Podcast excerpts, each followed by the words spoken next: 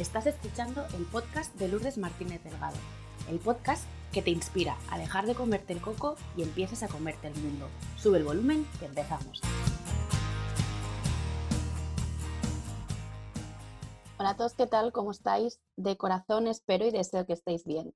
Debo confesaros que cuando conocí a la persona que hoy me acompaña al otro lado de la pantalla, pensé que él y yo no teníamos nada en común representaba todo aquello que me hacía sentir pequeña. Era un hombre interesante, directivo, cultivado, seguro de sí mismo, con presencia. Sin embargo, a medida que pasaron los días y cada uno iba haciendo su camino interior, me di cuenta que pocas personas miraban como él mira y que detrás de todo eso que yo había construido, había una persona humilde, generosa y con gran vocación de servicio. Fue una de las primeras personas que confió en mi talento, que me ayudó a asentar las bases de este proyecto, a conectar con mi esencia y a subirle el volumen a mi voz interior. Jesús, bienvenido y muchas gracias por estar aquí hoy acompañándome. Gracias por la introducción. Ya, yo creo que voy a necesitar introducciones de estas periódicamente cuando en mi proyecto de emprendimiento tenga algún bajón. Así que muchas gracias. Nada, yo te la grabo y te la paso para que tú te la vayas escuchando, te vengas arriba. Genial. Pues bienvenido a tu y tu historia. Y para las personas que todavía no te conocen, preséntate, cuéntanos quién eres, a qué te dedicas y cuál es tu misión. Pues a ver, yo soy Jesús Paniagua, eh, acabo de cumplir 50 años, con lo cual estoy en un momento así de hacer recopilación y también de, pensar en dónde me quiero centrar, ¿no? Cuando, cuando siga viviendo visto, ninguno lo sabemos. Y, bueno, pues yo me dedico, por suerte, desde hace muy pocos meses a mi propósito, que es ayudar a personas y colectivos, los colectivos pueden ser equipos o pueden ser empresas, a identificar y desarrollar su, su sentido, su propósito. Y eso es en lo que he encomendado mi vida, ¿no? He decidido que que ya era hora los 50 años de dar ese paso y bueno, pues estoy, viendo cómo acabo de configurar un proyecto que ya lleva 10 años de recorrido, lo que pasa es que siempre en paralelo y, cómo se ha podido, eh, que yo denominé War Meaning y que, es bueno, pues el eje sobre el que quiero desarrollar. Bueno, nunca está por decir la dicha es buena, ¿no? Como dice el, el refranero popular. Y, mm, creo que, bueno, ya llevas un recorrido de 10 años, pero como tú dices, en paralelo y ya va siendo hora de que compartas con el mundo todo eso que tú has venido a hacer aquí. Así que enhorabuena, felicidades, sabes que yo soy una fan y por eso estás, entre otras cosas, aquí. Siento que la siguiente pregunta es hacer un poco trampa, porque yo ya conozco la respuesta, pero bueno, eso no va a quitar que, que te haga la pregunta de una manera diferente, le demos un enfoque algo distinto. Y es, ¿En qué momento vital te diste cuenta que necesitabas hacer este cambio de rumbo? Pues mira, yo em, tengo la sensación, o vivo con la sensación de que la vida te da como señales de sentido en distintos momentos, ¿no? Y, según lo activo que tienes el radar, pues, pues es algo que captas o algo que dejas pasar, ¿no?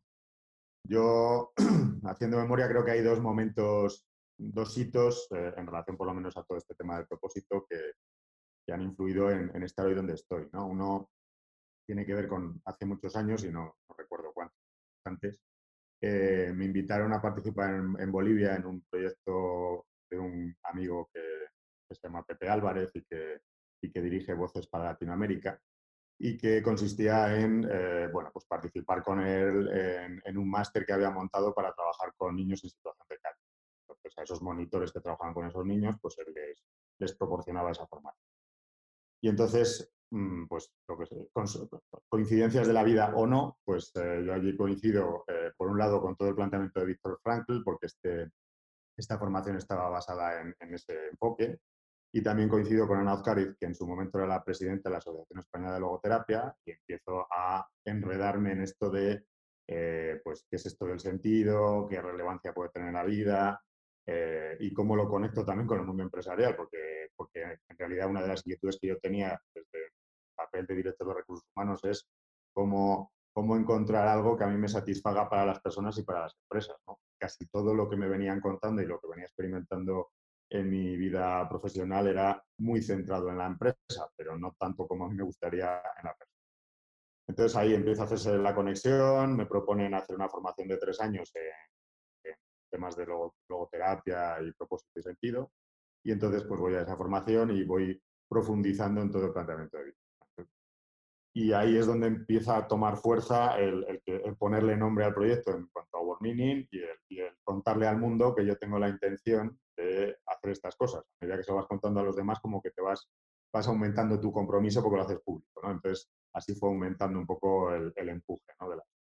Y el segundo acontecimiento fue como hace un año y pico hacia atrás, que en una situación de la compañía en la que trabajaba, que era una multinacional de marketing, pues eh, tengo una situación en la que yo la vivo, digamos, como una especie de crisis, pero que justo de esa crisis es de donde surge el tema de a, dónde me estoy dirigiendo.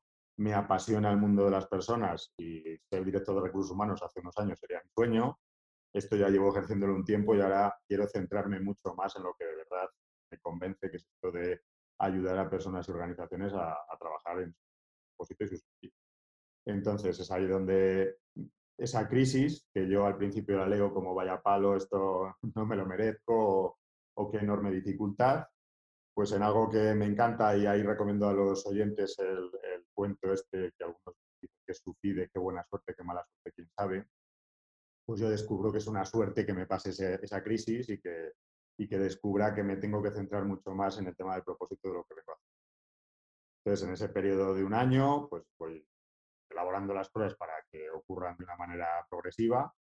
Y bueno, pues en mayo de este año, pues doy el salto y termino con la organización en la que estoy de una manera amigable, con lo cual eh, digamos que todo eso también muy en equilibrio.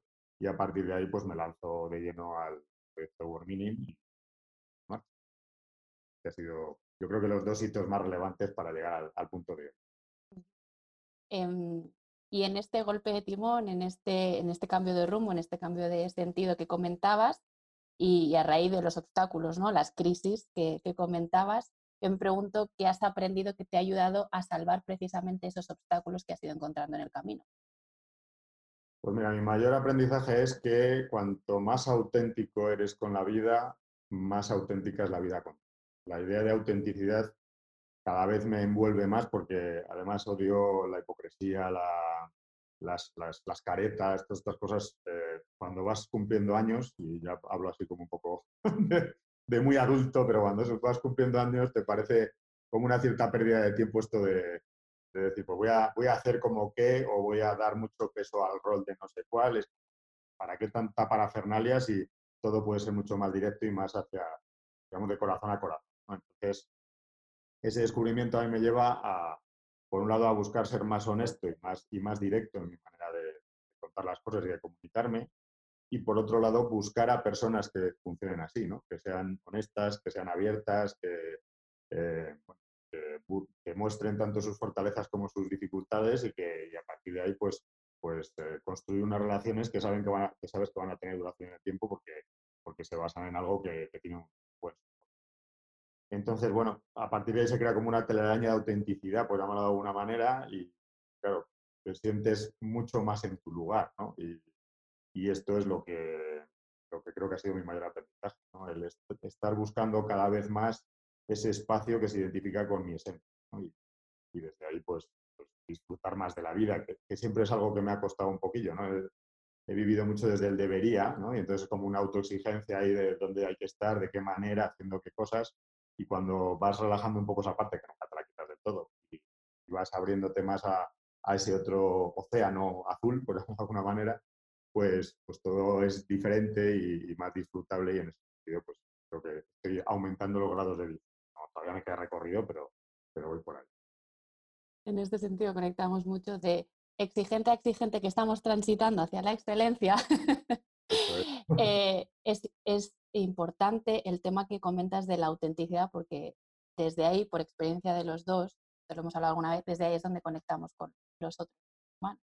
Cuando nos permitimos quitarnos estas, este postureo, estos eh, disfraces, estas caretas de las que tú hablabas, y, tienes el coraje de mostrarte tal cual tú eres, en esa esencia de la que hablas, es cuando conectas y dices, ah, mira, que tú sufres como yo, eres un ser humano como yo y tienes tus eh, luces, tus sombras, tus caquitas, como decimos todos, y, qué bonito es disfrutar desde, desde ese nuevo lugar lo que la vida nos va trayendo, ¿no? Mm. Que no es lo que queremos, sino lo que necesitamos en muchas ocasiones. Em, por ir centrando un poco el tema, si alguien lo duda, ¿vale? Que después de que he traído a hablar hoy aquí, que es el tema del propósito, a mí me gustaría saber si todas las personas tenemos un propósito. Em, bueno, lo, que yo creo que es el asunto es eh, si venimos con un propósito puesto o, lo creamos, ¿no? Cuando estamos.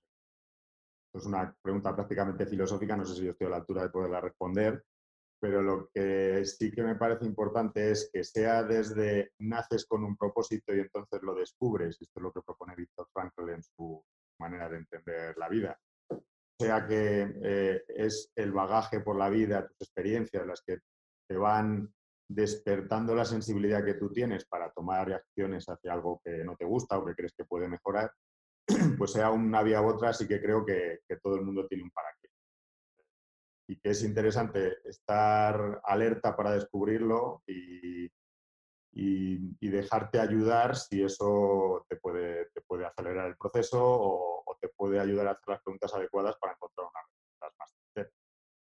Em, yo en la experiencia que tengo, no ha habido una sola persona con la que hayamos abierto este melón y nos hayamos puesto a explorarlo que no haya llegado a, pues, pues va por aquí, ¿no? A veces te queda maravillosamente redactado y otras veces le vas reajustando, que también he vivido en las sesiones de coaching, pues este tipo de situación, ¿no? De, hacer la versión 1.0 y luego la 2.0 y así vas como diciendo, este me resuena más. Pero, pero sí, pero ir llegando a él y, que pueda existir, yo creo que es esencial, es, es la manera en la que lo que Víctor Frankl llama vacío existencial evitas, ¿no? Es como ante incluso el sufrimiento o situaciones muy difíciles en la vida, el que pueda existir esa, esa directriz eh, te da una dimensión distinta de manera. Mm, estoy súper de acuerdo con lo que dices, porque además yo he vivido este vacío existencial, ¿no? no saber el para qué está uno aquí, dice, bueno, esto es todo lo que voy a hacer en la vida, no me lo creo, me resigno a pensar que esto es lo que yo tengo que venir a hacer y cuando conectas con tu propósito, además es que te da una fuerza y un compromiso que de otra manera no consigues y que esto, en mi caso, y hablo por mí, impide que tires la toalla, porque en momentos de dificultad decir esto no merece la pena, es demasiado duro, estoy sufriendo demasiado, yo paso de esto y cuando conectas de nuevo con este para qué, vuelve a aparecer la fuerza, el coraje eh, y las ganas de seguir rumbo la dirección que tú te habías marcado en un inicio, ¿no? Pero eh, no sé si estarás de acuerdo conmigo o no de tu experiencia, lo que eh, te has ido encontrando en este camino, en tus sesiones de coaching, que cuando hablamos del, del propósito, la gente le damos como una interpretación, la gente, las personas, le damos una interpretación como algo como muy abrumador, como muy grande, eh, muy trascendental, poco tangible. No sé cuál es tu opinión sobre esto. A ver, yo creo que es que debe ser muy grande y muy ilusionante, puesto que es algo tan esencial pues como el eje de tu vida. No puede ser que el propósito sea eh, no sé, pues em, ajusto cables así de vez en cuando en una televisión. Pues, si lo dejas en algo tan, tan nimio, eh, y con esto no estoy diciendo que arle televisiones no tiene una, una, altura, sino cómo tú formulas eso para que tenga una altura, pues creo que eso, es esencial. Que, tiene que tener una grandeza, una, una, manera de ilusionar a la persona que decidió desarrollarlo y de, y de hacerle sentir importante y, y relevante para el mundo, me parece que eso es fundamental. Claro, ¿qué significa que sea grande importante? Eh, ¿Quién valora esto? Y ahí es donde sí que entra el punto de cualquier cosa puede ser crítica, e, esencial para el mundo. Eh, nunca sabes si por una decisión en un momento determinado, con un colectivo, con una persona, estás teniendo un impacto espectacular en la persona o en, por una parte del mundo. Entonces, eh, eso, es, eso, eso no se puede dimensionar. Con lo cual, en la medida en que tú escuchas lo que podríamos llamar o la voz interior o la brújula interior y te dice, esto parece importante en la vida y, yo quiero aportar para que sea diferente o, pueda evolucionar, a partir de ahí es darle una formulación que te, entusiasme y que entusiasme a otros. Para mí es muy importante la idea de, comunicarlo eh, y, entonces a partir de ahí de dar identidad a otros respecto a ti. ¿no? Yo llego a decir que, no tener un propósito es como si alguien te, yo te preguntara cómo te llamas y tú dijeras no tengo nombre no vas a tener nombre, todo el mundo tiene un nombre. No, pues yo no. Entonces es como, o no, o, no tuvieras unas características de identidad, oye, descríbeme con, tu persona con tres elementos fundamentales. No, no se me ocurre nada. Entonces, pues es, un continente sin un contenido, es un vacío. ¿no? Ahí, creo que conectamos un poco con lo del vacío existente. Entonces, cuando, cuando lo formulas y cuando, cuando lo cuentas, a partir de ahí estás tomando una posición y también con esta idea de, de que el mundo conspira, ¿no? Cuando, según Pablo Coelho, cuando, cuando tú tienes un, un, camino y una directriz, pues un poco es así. Puedes darle un lado de magia o puedes darle un lado de, movimiento natural, porque es si tú te, manifiestas de una manera determinada y, lo cuentas, pues a partir de ahí la gente dice, pues Jesús Paniagua está conectado con el propósito, yo quiero trabajar el propósito, voy a Jesús. Y dice, bueno, me viene la gente como de una manera misteriosa. Bueno, no tanto, que también, también se lo estoy contando, ¿no? Entonces, es un combinado entre magia, porque a veces ocurren cosas que son alucinantes y que, te impresionan, y, razón, porque, porque en la medida en que tú mueves elementos conscientes, pues la vida se hace consciente de tu posición y también te ayuda. Entonces, por ahí es un poco por donde, por donde creo que va. Yo comparto contigo esta visión de todos tenemos un para qué en la vida eh, y, y, la dimensión se la das tú. O sea, la profundidad y la dimensión te la das tú, pero que no por hablar de propósito estamos presuponiendo que son grandes causas humanitarias como acabar con la paz en el mundo. No, a lo mejor tu propósito de la vida es eh, tener una vida plena y feliz. O sea, por ejemplo, ¿no? O también puede ser acabar con la paz, acabar, con las guerras, que haya paz en el mundo, un planeta más sostenible, o sea, todo lo elevado que cada uno lo quiera hacer. Yo es verdad que sí que tiendo a, que, a, proponer que los propósitos sean trascendentes, que vayan más allá de la persona. Eso sí que me parece significativo porque conecta con esa idea también de servicio, ¿no? de ir al servicio de la vida de alguna manera y eso debe ser equilibrado. A veces yo me he excedido en lo de estar hacia los demás y entonces poco que, como que te desatiendes, ¿no? Entonces tengo que estar bien para poder ofrecer a los demás mi mejor versión y también es importante que conecte con los demás para no vivir aislado y en una burbuja, ¿no? Entonces creo que esa, esa corriente de aire tiene que estar, o mejor dicho, en los días que estamos viendo. Pero, pero, pero eso también ayuda a, esa, a ese sentirte parte de un todo, ¿no? Cuando cuando nos conectamos con la meditación y estas posibilidades, bueno, al final que de alguna manera rompes las, eh, las fronteras y es como yo soy parte de un todo y ese todo es parte de mí, con lo cual de acabo justo donde se acaba mi piel es una sensación como, como muy arraigada, pero cuando la vas superando, pues también es como estoy con los demás y estoy conmigo porque... Esto también a mí me resuena mucho por a la hora de poner, establecer límites, ¿no? Y decir, yo no vivo, como tú dices, en una burbuja, no soy yo y ya está, yo formo parte de, un colectivo, de un todo, de, todo lo extensible que lo, que, lo queramos hacer. Y también este nuevo enfoque es un proceso. ¿no? Yo me he considerado siempre una persona muy individual y a raíz, sobre todo, potenciado por el confinamiento, he sido mucho más consciente de no es que tú formas parte de algo más grande que tú. lo que tú hagas tiene un impacto, quieras o no quieras. De ti depende que sea consciente este impacto que, que haces o, o lo dejes un poco a, libre albedrío de las fuerzas de la naturaleza. Te iba a preguntar si tener un propósito nos limita o nos expande como personas y como profesionales, claro. Pues mira, en, este sentido, a mí me gusta poner la metáfora de un velero y un... ¿no? Y tú puedes pensar, vamos a ver, si al velero le ponemos el timón de 360 grados que, que tiene de libertad de movimientos, le llevamos a un grado, ¿no? que es, elijas, el 320. Ya te has cargado el resto de, las posibilidades, entonces claramente estamos limitando al pobre velero a ir en una dirección. Bueno, no, e, es un planteamiento, pero el otro, para mí, mucho más, mucho más de, sentido, ¿no? Es, a ver, en realidad el, velero, cuando despliega sus velas, es dónde quiero ir, ¿no? cuál es el camino que quiero tomar? Y si no le pones un timón, no va a ir, va a estar dando vueltas a merced de las corrientes, de los acontecimientos, y ya no te digo nada en la situación en la que estamos, lo que estamos descubriendo, la fuerza que tiene esos acontecimientos. si no tengo muy claro dónde voy, las tempestades son brutales, cada vez son más frecuentes, con lo cual es muy fácil estar totalmente desorientado y aturdido. Entonces, para mí, evidentemente, te amplía tu capacidad de decidir, que para mí es esencial en el ser humano. Eh, Víctor Frankl lo, mejor que aporta es eh, que la vida, opinión, eh, está fundamentada en dos pilares, la libertad y la responsabilidad. si no eres plenamente consciente de lo libre que eres, pues cuando eres velerito mm, ves un ángulo de 10 grados. dices, ¿hacia dónde me muevo en estos 10 grados? Qué vida más pobre, ¿no? Entonces, no, no, tomas conciencia primero de los 60 grados y el segundo paso es, tengo la responsabilidad de, en función de lo que me dice mi propósito o veo en el mundo o lo que sea, elegir un grado y, hacer el recorrido en él. Mm, ¿Esto es inamovible? No, probablemente todos los veleros se mueven en, unos grados de 5 grados a la izquierda a la derecha o, si hay una tempestad hay que hacer un poco de curva, ¿no? Pero, pero en esencia sí que sé dónde voy. Entonces, a partir de ahí, por más bestia que sea la tempestad o por más dificultades que encuentre en la vida, el tener ese, ese norte bien marcado hace que de una manera u otra voy a llegar.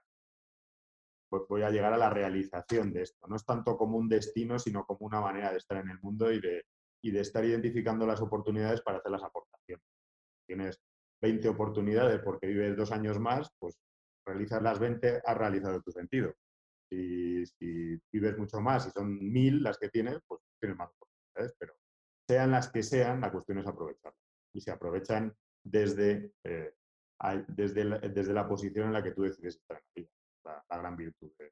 Y, de, y de tu responsabilidad contigo mismo de tomar las riendas y de, y de hacerte responsable de llevar el timón de ese, de ese velero, ¿no? Es decir, bueno, yo puedo, como tú dices, la actitud eh, frente a la vida, yo puedo decir, bueno, donde me lleve esto, o yo puedo decir, no, mira, mm, vamos a virar hacia aquí, hacia aquí, porque hay un pedazo de roca ahí en medio que si seguimos por aquí nos vamos a, vamos a naufragar. Entonces, conscientemente tomo responsabilidad, giro, tal, y haces los ajustes, como yo digo, pertinentes, siempre con el foco puesto en, en tu faro, ¿no? Al final, para mí, cuando haces esta metáfora es visualizar un faro que te está alumbrando hacia donde tú eh, quieres dirigirte, hacia tu, donde tú quieres llegar. Y cómo tú recorras este camino, este viaje, es completamente responsabilidad, responsabilidad tuya. A, mí, a mí me parece que el concepto de conciencia es un concepto esencial en la manera de vivir y todo lo que te, haya, te haga aumentar el nivel de conciencia te hace más libre y te hace tomar mejores decisiones.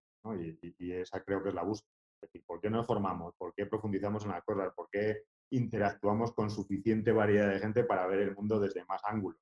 Pues porque al final, cuanto más conciencia tengo de qué es la vida y quién soy yo, eh, las decisiones que tome necesariamente van a ser más aceptadas en el sentido de más, más próximas a eso que me he propuesto hacer en la vida. Entonces, por ahí la conciencia es fundamental y por eso el mindfulness es importante, por eso el coaching es un elemento muy útil, por eso eh, hacerse preguntas periódicamente es tan, tan relevante, porque al final es mantenerte en el modo consciente. Creo que es perder. Y esto de los pilotos automáticos entran rápido. Hay que estar vigilante. Por muy entrenado que te creas que estás, el piloto automático siempre encuentra la forma de activarse. Pero bueno, esto lo hablamos otro día si quieres a raíz de esto que dices de hacerse preguntas y de, y de cuestionarse, mucha gente a lo mejor ha llegado a este punto de la entrevista y dice, vale, sí, el sentido del propósito está muy bien, tal, pero ¿cómo descubro yo cuál es el sentido del propósito? ¿Qué preguntas me puedo hacer para encontrar esa respuesta? Y lo más importante en la pregunta es cómo te resuena, ¿no? Porque según, según la pregunta que te hagas, pues te la emite otro y dices, pues a mí eso no me dice nada, o dices, esto no, había, no había caído en la cuenta de ello y me abre todo un mundo de posibilidades. A ver, de modo más mm, clásico, más modelado, pues, pues hay como tres vertientes para estar explorando el tema del propósito, grandes áreas, ¿no? Mirar hacia atrás, que ahí tiene que ver, ahí tienes muchas posibilidades. La posibilidad de qué hitos significativos he tenido yo en la vida que, si me pongo a leerlos y a conectarlos, o de unir los puntos, pues me dicen algo. Ahí tienes una, opción. Incluso esos, esos hitos vinculados a qué valor hay detrás cuando yo me he estado comportando de una manera determinada en un concreto, pues también te están dando pistas de si esto es lo valioso para mí, para mí es de valor, ¿no? ¿Qué, qué valoro, qué, qué, hago relevante en la vida? ¿Dónde están los diamantes de mi vida? Pues, pues a partir de ahí conecto esos elementos y digo, esto me está diciendo algo hay algo, una mirada hacia atrás. Otra posibilidad es, en, el día de hoy, el decir, no me he parado suficientemente consciente a mirar el mundo y cuando hago por conectar lo que me importa o lo que me dice mi sensibilidad con lo que está ocurriendo fuera, pues es qué me pide el cuerpo hacer con algo en concreto. Y hay gente que se lo pide, pues eh, la situación de niños pasando una dificultad, otros son los ancianos que están terminando su vida y tienen que mantener una manera de estar ilusionados. en otras ocasiones son las organizaciones, es decir, a cada uno le llaman cosas distintas, hasta bichos enanos te pueden llamar la atención de, y quiero, quiero abogar porque las, abejas sigan presentes en el mundo y nos ayuden a tener miel y Cada uno se centra en cosas diferentes, pero la idea es, me voy a poner en modo sensible, me voy a poner voy a poner el radar como subiendo el volumen, como haces tú con tu programa, ¿no? Y decir, ahora, ¿qué me está diciendo mi sensibilidad y el entorno para, para poderme estar dirigiendo a un camino que me pide el cuerpo? Y una tercera posibilidad también es irte muy lejos al futuro y decir, pues me pongo hipotéticamente en la situación de que me han dicho, porque a la suerte de que me lo adelanten, que me queda más o menos una semana de vida. Puede con, con 60 años o con 90. Y es, ahora que te están dando este mensaje y tú echas la vista hacia atrás y dices, bueno, el concepto legado que llamamos desde World eh, miro hacia atrás y digo, ¿qué legado he dejado que a mí me llena, que me hace pleno? Si lo que miro hacia atrás en esa situación imaginaria no, no me convence, entonces es ¿qué, me gustaría estar haciendo hoy para que cuando hayan pasado esos 30, 40 o años que toquen, o, dos, eh, pues eh, mi, mi, sensación de haber dejado el legado que quería paso por el mundo es aquí. Entonces tenemos esa, esa tercera línea. fuera de, estas, de estos tres elementos temporales, pues, pues ya ahí es explorar qué, qué elemento coercitivo o limitante me está influyendo para no estar pudiendo ver de qué va. Uno evidente suele ser lo económico, ¿no? De decir, no, yo, yo estoy centrado en ganar dinero y acumular cosas y esto, esto está, rentando. Eh, y ahí viene la pregunta, y a veces yo lo hago incluso en entrevistas de selección, de suponte que te toca el euromillón y tienes todos los recursos económicos necesarios para tener una vida sin, sin preocupación. A partir de ahí, ¿qué harías? Y a, mí me parece una pregunta muy reveladora si eres capaz de, hacerla conscientemente. Hay gente que lo hace muy superficial y entonces es, lo que sé, viajar, cosas, las, las, típicas cosas que te salen de primera, ¿no? Pero si profundizas un poco más, sí que caes en la cuenta de, desactivando la necesidad de supervivencia o de, ciertos lujos que me he querido dar, eh, ¿a dónde estaría centrado mi atención y mi esfuerzo, ¿no? mi energía? Y si coincide poco con lo que estás haciendo ahora, es para lo que se suele decir, hacértelo mirar. ¿no? Tú verás, hasta donde sabemos no hay más vidas, hay otras teorías de que nos renovamos y todo esto, pero bueno, como debe ser hacia hormigas y no has hecho muy bien, mejor que sea hacia algo grande, ¿no? Hacia león o, o lo que sea, si es que ha seguido tu propósito. Entonces, en ese sentido, por lo menos decir, bueno, pues aunque tengas 50 años como tengo yo, eh, da, otro paso hacia centrarte más en el propósito, porque además es que no sabes el tiempo que... Uno de las grandes afirmaciones que hacen los budistas es el momento de la muerte es incierto. Entonces, tomando conciencia de esto es cuánto tiempo más me voy a tomar para tomar una decisión seria en relación a mi propósito. Tiendas mucho, a lo mejor cuando quieres reaccionar ya es muy tarde. Entonces, vivimos con la película mental de si he vivido 50 años, pues me quedan otros 40 probablemente, y es o no. Entonces yo animo a quien escuche el programa y a, quien se esté planteando estas cosas a haz la reflexión pronto y sin, sin tirarte a una piscina vacía, tampoco soy partidario de las decisiones radicales, pues es vete preparando las cosas para que vayan en el camino en el que a ti te gustaría que estuvieran. Y ahí entra mucho la responsabilidad. La gente que vive desde la queja muchas veces tiene que ver con no me gusta ni esto, ni esto, ni esto, pero no voy a hacer nada para que sea diferente. Sigue sufriendo, pero si no te gusta, sea en tu vida o sea en la vida de los demás, mira a ver qué puedes hacer para cambiarlo. Y a partir de ahí, la, eh, energía que dedicas a la queja, dedícalo al cambio, pero, pero deja, de, deja de marear la perdiz, ¿no? Como tú bien dices, deja de comerte el coco y ponte a, a comerte el mundo, ¿no? Pues está, a. Sí, esto que has dicho del tema del budismo me ha conectado con, ah, no sé dónde lo he escuchado, seguro que tú también, esto de compra el karma en la primera vuelta que está más barato. no había oído, pero me gusta. ¿No? Pensaba que sí que lo había hecho alguien que tenemos en común y que también ha pasado por este podcast. Pero sí es como, mira, haz lo que tengas que hacer rapidito, porque es que si no, mm, cada vez te va a ir costando más. Te va a pasar el arroz que dicen cuando uno está pensando en casarse, ¿no? Eso es lo mismo. Em, pero claro, yo me pongo en esta situación de, hacerte esa pregunta, ¿no? De, qué sentido tiene la vida para mí, que he venido yo a hacer aquí, cuál es mi para qué. Pero también me pregunto si hay que poner como un cierto límite, ¿no? Y cuántas horas hay que invertir para hablar o para pensar o reflexionar sobre, sobre esto del propósito. ¿Tenemos algún límite? ¿Cómo hay que hacer? A ver, yo pienso que primero, eh, como vivimos en un mundo de creencias y de opiniones, pues eh, aventurarse a decir más de 10 horas es desproporcionado, ahí no. Lo que sí que creo que hay que estar vigilante es a, cuidar el concepto de equilibrio entre lo que doy y lo que me cuido. Y, el concepto de autocuidado para mí cada vez tiene más peso eh, porque no hay otra manera de dar tu mejor versión. Estás agotado cuando cuando notas que tienes como una especie de, lastre que, no puedes tirar de él porque ya no te da la energía, mm, pues donde intervengas en una conferencia, en, una charla que tengas con un coach, en, incluso en tu familia, ¿no? Porque también el tema del propósito también implica a los más cercanos, ¿no? Pues al final estás en una versión que es como, como que, está oxidada, ¿no? Que, que, suena como suenan los motores cuando no están en grasa, ¿no? Entonces, ahí no puedes estar dando lo mejor. Entonces, e, es interesante cuidarse y disfrutar del descanso y, el, y, la recuperación para luego también ponerte plenamente en acción. Ahí creo que tiene mucho que ver en el mundo de los emprendedores con mira a ver cómo haces para tener tu tiempo de ocio y tu tiempo de trabajo. Y, ahí pues entrar pues, pues todo lo que puedas notar que necesitas para también contar con profesionales que te ayuden. Tú y yo conocemos pues, a buenos profesionales que te ayudan en lo físico, que te ayudan en lo mental, que, eh, te, todas las dimensiones bio, social, espiritual, ¿no? que son lo que llamaba Kobe cuerpo, mente, corazón y espíritu, pues es mira a ver qué tienes más flojo y si por ti mismo no puedes cuidarlo, pues que alguien te ayude a hacer un, siguiente paso.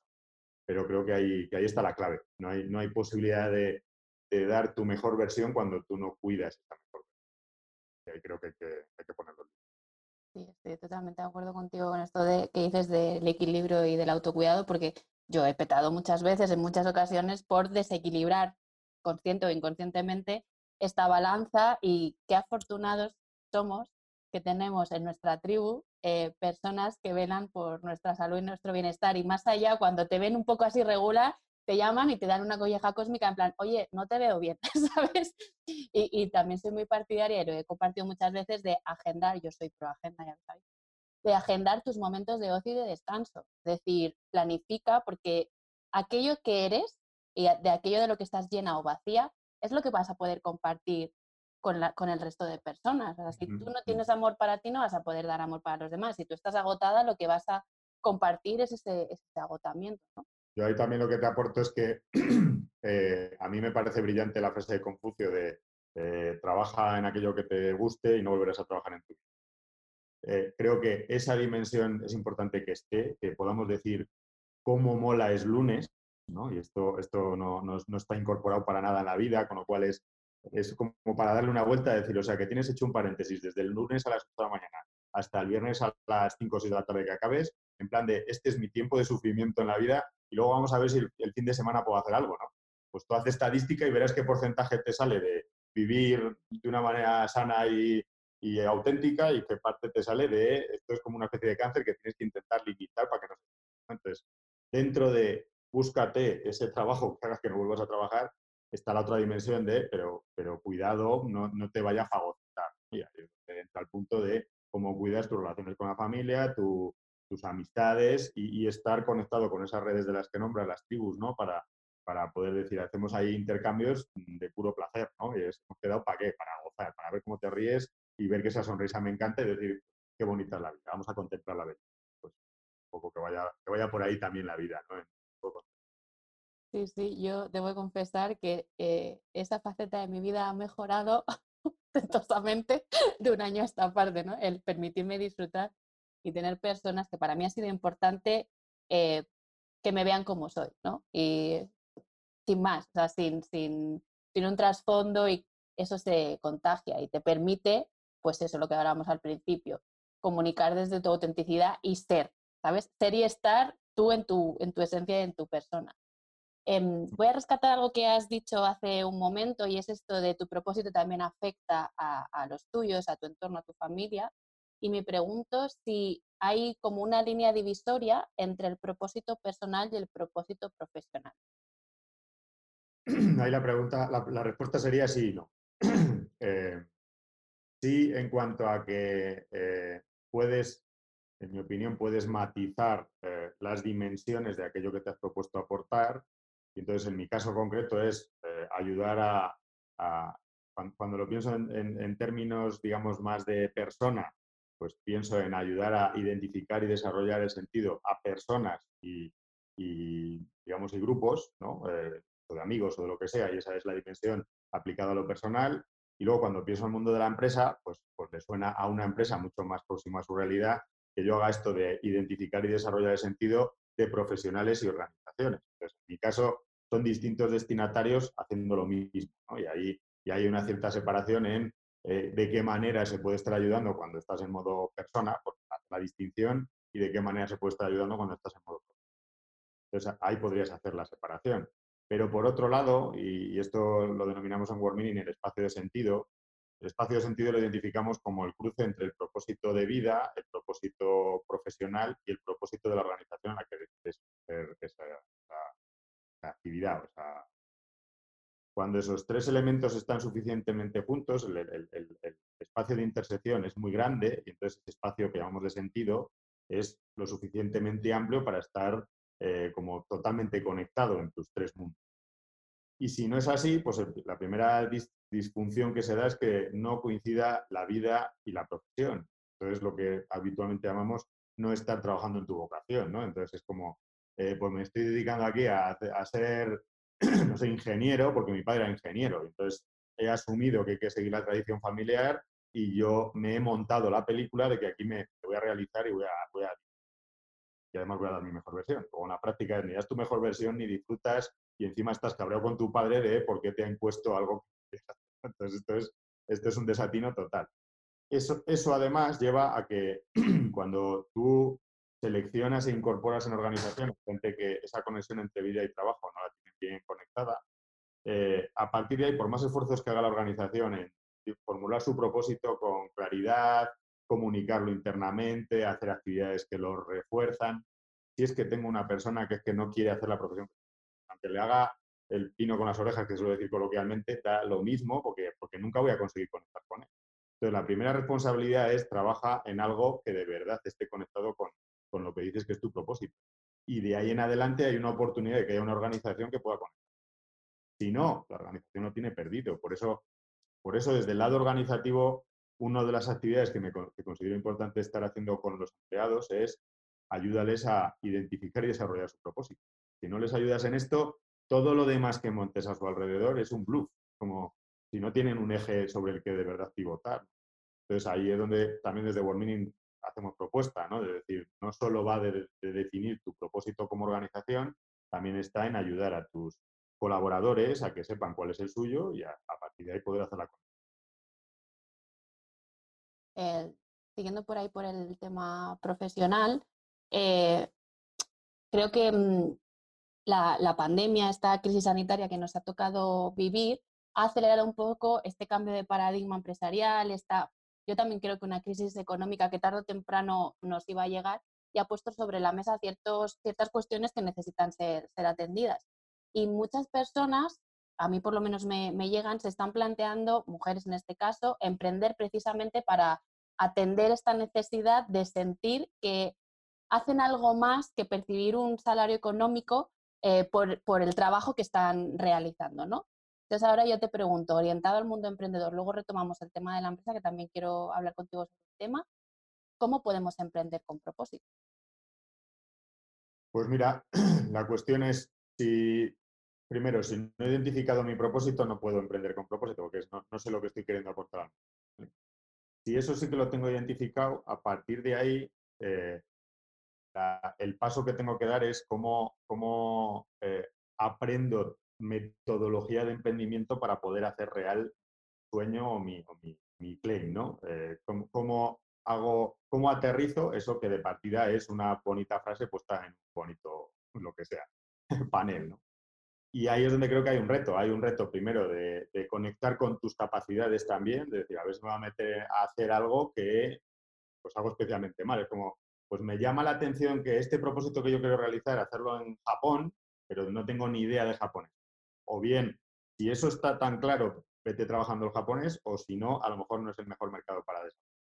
Entonces, eh, creo que hay que ser consciente y, y también tener los pies en la tierra, de decir, voy a conectar ese propósito con mis capacidades y entonces cómo se va a llamar eso que voy a, ofrecer y que, que, va a tener un valor. El tema del valor aportado es crítico. las dos primeras cosas que tenemos que tener claro es a qué, a qué público me voy a dirigir y qué le voy a aportar como valioso.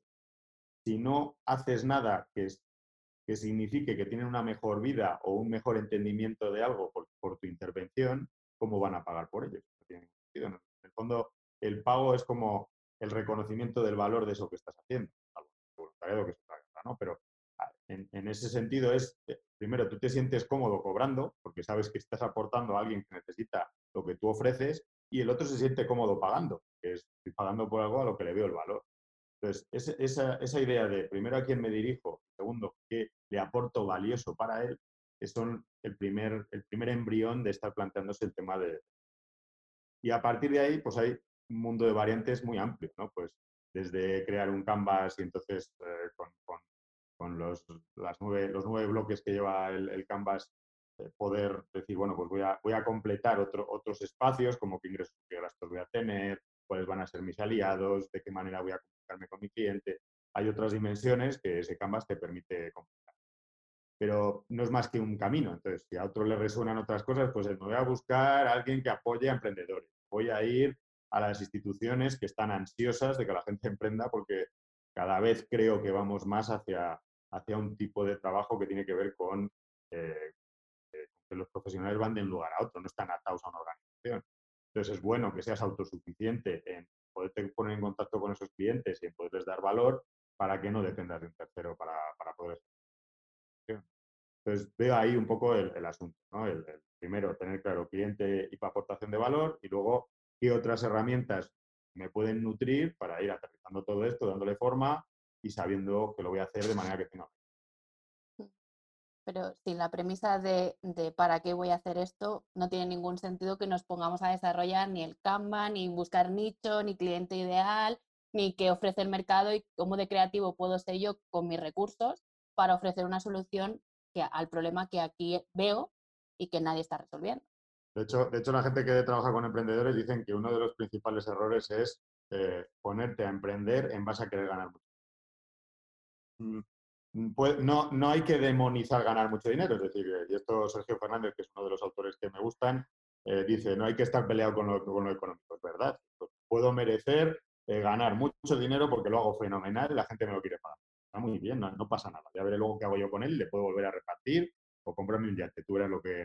¿no? Pero pero no, no, va tanto con eh, es correcto o incorrecto cobrar más o menos, sino es decir, si, no estás conectado con algo que te mueve más allá de lo económico, esto del emprendimiento, si te lo tomas en serio, requiere mucha energía. Entonces llega un momento en que empiezas a verlo en marcha y dices, pensé que iba a ganar 5.000 y gano 1.500.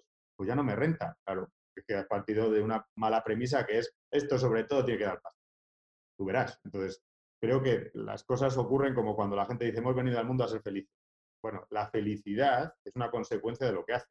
No es que persigas la Un buen servicio a un cliente que lo valora, no te preocupes que ya te pagarán con gusto. Entonces, preocúpate de un buen servicio bien montado y, que llega adecuadamente al cliente y a partir de ahí ya verás como la devolución es natural. Pero eh, ahí está la cuestión, ¿dónde estamos poniendo el foco? ¿En la consecuencia de algo o en el algo? Yo creo que hay que centrarse en el algo y la consecuencia de algo esto que dices tú, Sergio Fernández, que además es un autor que tú y yo compartimos, eh, dice eso, ¿no? El dinero es una consecuencia de un proceso, ¿no? De un camino que tú, que tú has hecho. Enfócate, focaliza tus esfuerzos, tu, todo tu ser en ese camino. Y luego ya el resultado vendrá solo, que será uno o será otro, el que tú necesites, que no tiene por qué ser siempre que tú querías. Pero es un resultado, es una consecuencia de lo que dices. Sí, este dinero te va a poder permitir, donde tú quieras invertirlo, pero en seguir aportando valor, en seguir ayudando, en seguir... Al final para mí es proporcionar una transformación. Tu cliente ideal, tú lo que estás haciendo es transformar tu problema a través de tu solución.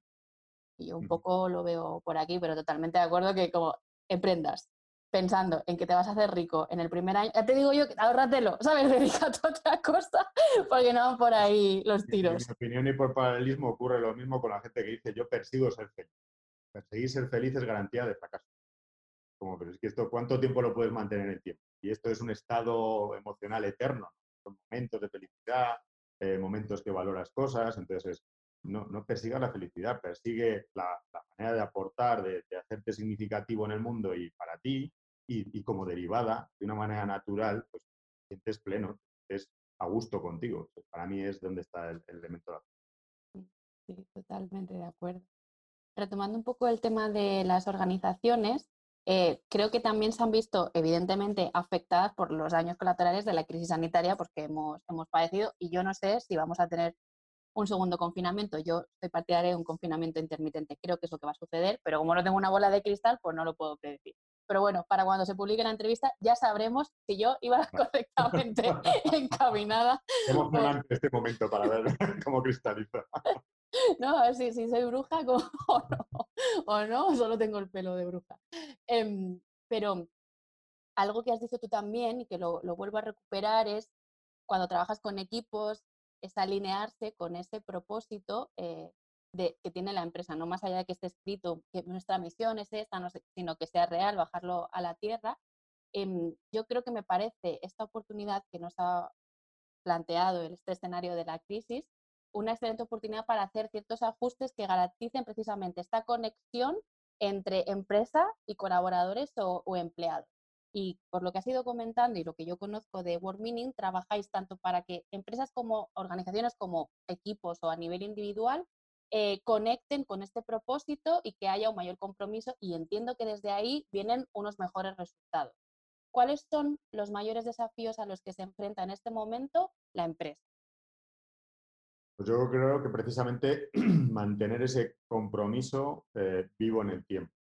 yo, estoy convencido, y a veces ya lo he dicho en otros foros, que, que si una persona que trabaja en, una organización no siente esa organización como propia, como si, como si fuera cada uno su propio director general dentro de la organización. Si, si tú no eres director general en tu puesto de lo que tú aportas, ya vamos mal. Ya es como aquel que es el director general tiene un tema que es sacar esto adelante o conseguir dinero y a mí me tienen aquí para, para hacer algunas cosillas y luego venir a casa y que me paguen si lo, si lo vives de esta manera, pues, pues luego se nota en todo, ¿no? En la relación que creas con los compañeros, en que si te piden hacer algo de más ya te parece un inconveniente, todo, todo se hace bueno. Entonces, mm, preservar ese compromiso cuando nos rompen, ¿no? y hemos roto, hemos roto por todos lados, ¿no? nos rompen la, la, la, organización porque de entrada ya no vamos a un edificio, cual ya tenemos la sensación de no sé si estoy dentro o fuera del rato de trabajo. Luego me rompo por dentro porque no, me he encontrado con, mi, soledad y entonces es cómo, cómo manejo yo esto de, que esta, esta es mi vida cuando, quitan muchos elementos de los que hoy la están integrando. Entonces, al final esto de el compromiso con uno mismo y el compromiso con la organización con la que estoy se debilita y, se tambalea. Entonces, ¿dónde está para mí el reto organizativo? Precisamente en reforzar esto. No hace mucho, eh, en una entrevista que le hacían a, un ex eh, directivo de, del Círculo de Empresarios de Barcelona, eh, él decía que era un momento crítico en el que las organizaciones mostraran a, sus, empleados en qué medida eran parte esencial de su estructura o eran, digamos, un recurso. En la medida en que las personas en estos procesos de dificultad se ven cada vez más como un recurso y menos como un elemento esencial, es, pues si tú me instrumentalizas a mí, yo te instrumentalizo a ti. Entonces, ah, es que no está suficientemente comprometido con la compañía. Claro, pues lo mismo que le devuelves tú, lo que tú estás comprometido con su realidad y su persona. Entonces, entonces ahí es donde para mí está la madre cordera, ¿no? Es decir, yo te muestro con mis acciones como directivo y como comité de dirección que me importas como empleado y en, la otra, en el otro lado también hay una responsabilidad de yo te voy a demostrar cómo pienso en esta organización como algo propio. Cuando eso será, entonces la, eh, todas estas tempestades de las que hablábamos antes, pues te permiten, teniendo el timón bien montado y bien sólido, pues que se pueda ser viable. Si no, pues una segunda pandemia, o sea, un segundo confinamiento como estamos planteando, o que o, ya habrá otra, otro reto que tengamos que afrontar, será la dificultad económica o lo que toque, pues nos pondremos todos en plan defensivo, vamos a cubrir nuestro territorio y, y los demás que vivan como puedan. Esa es la destrucción de una compañía.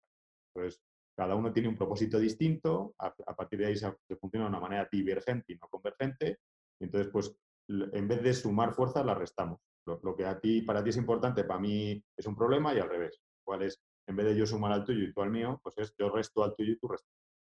Pues de pasar de organizaciones que restan a organizaciones que suman, tiene mucho que ver con retomemos el propósito, eh, formulémoslo para que nos ilusione a todos y, trabajemos desde ahí. el que el corazón de la organización no tenga que ver con, una, con un edificio o con, o con, una, o con algo que nos arropa, pues tipo, yo que sé, culturas que nos estemos montando, lo que sea. Va mucho más dentro, además de tu proyecto es el mío y mi proyecto.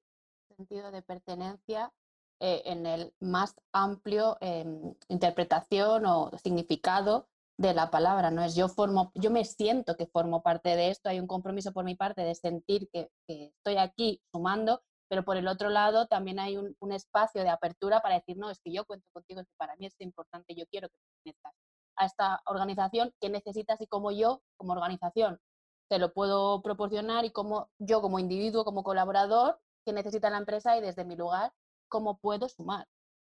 De hecho, se están viendo políticas muy diferentes en, el ámbito de los recursos humanos y de las compañías en general, ¿no? De cómo hacemos para hacer un cierto sacrificio todos, pero que podamos mantenernos en, esta situación de dificultad, o de, mira, nos quitamos a estos y entonces los otros quedamos fenomenal. Ya, ¿y cuándo vas a ser tú el siguiente? Que digan, siguiente corte, ahora quitamos a estos otros y nos quedamos nosotros. No, mira a ver cuándo te toca a ti el corte, pero lo más probable, si estás viendo esta dinámica es que vayan haciendo cortes como si fuera un salchichón, ¿no? Y al final llega un momento en que el cuchillo te pille.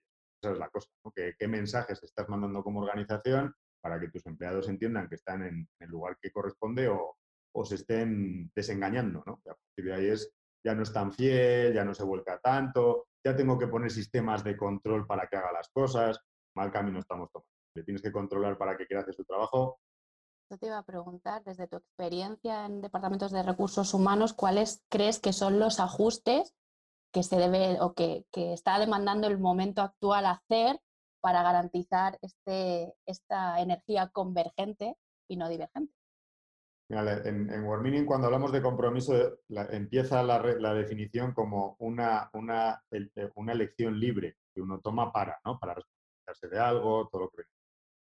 Si no si libremente tú no estarías haciendo lo que te propone la compañía, ya tenemos un problema. Entonces, eh, para mí el reto está en cómo aumentas la libertad del colaborador en la organización para que de una manera natural esté dando lo mejor dentro de eh, su entendimiento, sus capacidades y su coordinación con su responsable, lo que toca. Pero es, si le estás haciendo el cuadradito cada vez más pequeño para que solo pivote en una realidad muy cerrada, es lo que lo que podríamos denominar mecanizar a la persona, que es, te doy un procedimiento, esto pasa mucho en departamentos de telemarketing y lugares ¿no? Este, este es el protocolo que tienes que seguir, entonces, según lo que te diga el cliente, así actúas, luego si te contesta no sé qué le tienes que decir de cuál.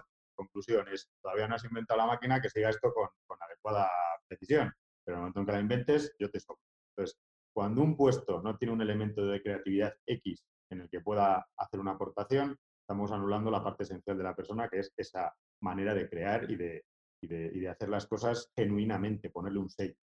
Entonces, organizaciones que tienden a, hacer reduccionismo en los puestos, o sea, que eh, te meten dentro de un lugar donde te sientes encorsetado, mm, sobre todo con las nuevas generaciones vas listo, ¿no? Porque es como si yo lo que necesito es espacio y tú me estás oprimiendo, vamos por mal camino. Si es al revés, es como te doy mucho más espacio, porque te doy recursos, porque te doy em, eh, conexiones que te ayudan, porque hago trabajar los equipos sincronizadamente, todo eso que hace ampliar al ser humano. Entonces, para mí es una organización de éxito y de retención. Ahí es muy probable que su rotación sea más baja y la gente le apetezca estar libremente, decide seguir en esa organización porque es la que habría elegido si hubiera podido crearla él. En, un estudio que leí recientemente hablando de cuáles son las prioridades de un millennial a la hora de seleccionar un puesto de trabajo, precisamente una de las cosas que apuntaban era ese sentido de propósito, estar conectado con los valores eh, de, la empresa y la libertad para ser creativo, ya más allá de un horario flexible o no, ¿no? sino que se puedan realizar como personas eh, alineados con la colaboración. Bueno, de la retención del talento, el potencial del talento, podemos hablar otro día, yo te lanzo invitación para que hablemos en otra ocasión de esto, pero a mí me gustaría lanzarte la pregunta que, lanzo a todas las personas que eh, amable y generosamente me acompañáis en estas entrevistas, a veces un tanto curiosa, y es, me gustaría saber eh, cómo World Meaning y los servicios que ofrecéis pueden ayudarnos a que dejemos de comernos el coco y empecemos a comernos el mundo. Pues mira, las, las maneras de entrar en esto son distintas según seas empresa o particular, ¿no? Si eres un particular y empiezas por ahí, pues es yo en qué momento me encuentro vitalmente. Me encuentro en un momento en el que tengo bastante claro lo que hacer, pero necesito saber cómo aterrizarlo y evolucionarlo. Ahí, por ejemplo, sesiones de coaching de decir, yo ya vengo con mi propósito y a partir de ahí vamos a ver cómo lo puedo desarrollar, dónde veo barreras y demás, es una. En mi experiencia eso es, es un público mínimo el que te viene con, yo ya tengo mi propósito y vamos a desarrollar. Con lo cual, como es muy probable que como oyente en ese otro 95% de la humanidad que le dices cuál es tu propósito y te habla de, pues quiero ser feliz o, lo que toque ahí como, como commodity, pues entonces es, eh, hay dos maneras de entrar con, el planteamiento que hacemos en World Uno es un, workshop, un taller que hacemos de un día entero y que trabajamos cinco conceptos claves que son los que te, digamos, te dan todo el poderío y, la orientación para poder salir de, ahí con una versión 1.0 de tu propósito. Entonces empezarías con ese taller de un día completo, partes con profesionales o con, otra gente que, está en tu, mismo, en tu misma onda y después hacemos unas sesiones de coaching, pero que no son en abierto, sino que es, estás identificando un 1.0 de propósito, ahora vamos a profundizar en esto para anclarlo, darle desarrollo y ver cómo cristaliza en tu vida. Entonces, esa es una posibilidad, empezar por el taller y luego las sesiones, o no, o dices, mira, o el taller no coincide con mis fechas, o no quiero empezar por ahí, entonces quieres hacer coaching centrado en el propósito.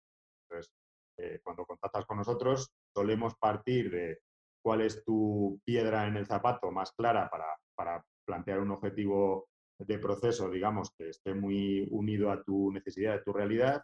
Y cuando van pasando las sesiones, pues de una manera natural va entrando la posibilidad de, y si empezáramos a construir el propósito más allá de esto que te ha traído como problema, con la gente que lo venimos haciendo ya un tiempo considerable, que está funcionando fenomenal, y la gente al final lo que se lleva es, yo ya me llevo mi propósito y la manera de desarrollarlo, y aquello que yo traía ha quedado como algo menor, ¿no? Es decir, aquello me parecía una cosa exagerada y ahora ya lo, manejo con más, con más.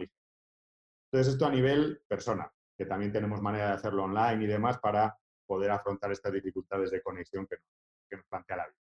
Y luego está el mundo empresa, en el que trabajamos mucho más a medida, pero al final hay dos focos. Uno es si como empresa o no tienes definido el propósito o necesitas actualizarlo, vamos a ayudarte a hacer esto con el dirección, eh, extendiéndolo a la compañía y viendo mecanismos en los que la gente pueda hacer un proceso participativo en el que ese propósito colectivo.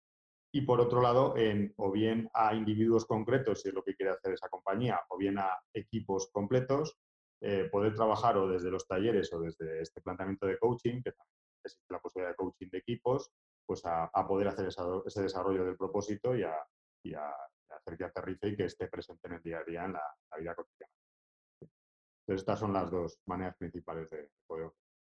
Vale, y si hay alguna persona, organización, que nos está escuchando y dice, a mí esto del propósito, yo siento feeling y quiero que estoy en esa onda eh, y quiero, quiero que me ayuden a, avanzar en esta dirección, ¿dónde te podemos, dónde podemos entrar a World Pues mira, por un lado está la web, que es tan sencillo recordarla como worldmeaning.com y luego en Twitter eh, WordMeaningCom, todo junto, es, el, lugar donde también publico cosas o me conecto con, cosas que se están haciendo y que pueden desarrollar.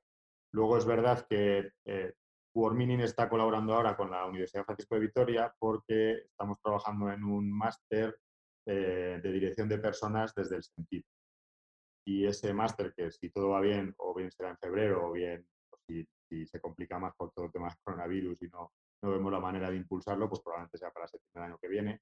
Los profesionales de recursos humanos eh, estén en un periodo de dos, tres, cuatro años de recorrido en donde hayan, eh, hayan empezado a trabajar y quieran mm, trabajar desde sus áreas de recursos humanos con esta visión, con este enfoque, pues, pues lo que estamos es montando este máster para que puedas tener incorporado suficientemente todos los conceptos y, las ideas esenciales y, luego poder proponer un proyecto a tu organización para, para desarrollar desde ahí la manera de trabajar con las personas, en lugar de otros enfoques que tienen para mí menos, menos potentes y por. Eh, imagino que eh, en el caso de que salga ahora en febrero o salga ya para septiembre, desde la web o en Twitter lo comunicaréis y se podrá acceder. y también lo hará la propia universidad, o que ahí no va a haber problema de, conexión. Lo digo porque como todavía no hay un enlace para esto, Estamos, estamos en cierre prácticamente, está prácticamente todo montado, pero, pero todavía la parte de promoción y todo esto no está. Es una primicia, si lo quieres Es una primicia, es una primicia. Estoy tan afortunada porque me contáis tantas cosas que en primicia que es que no puedo más que dar gracias a la vida por, por estas, estas sinergias.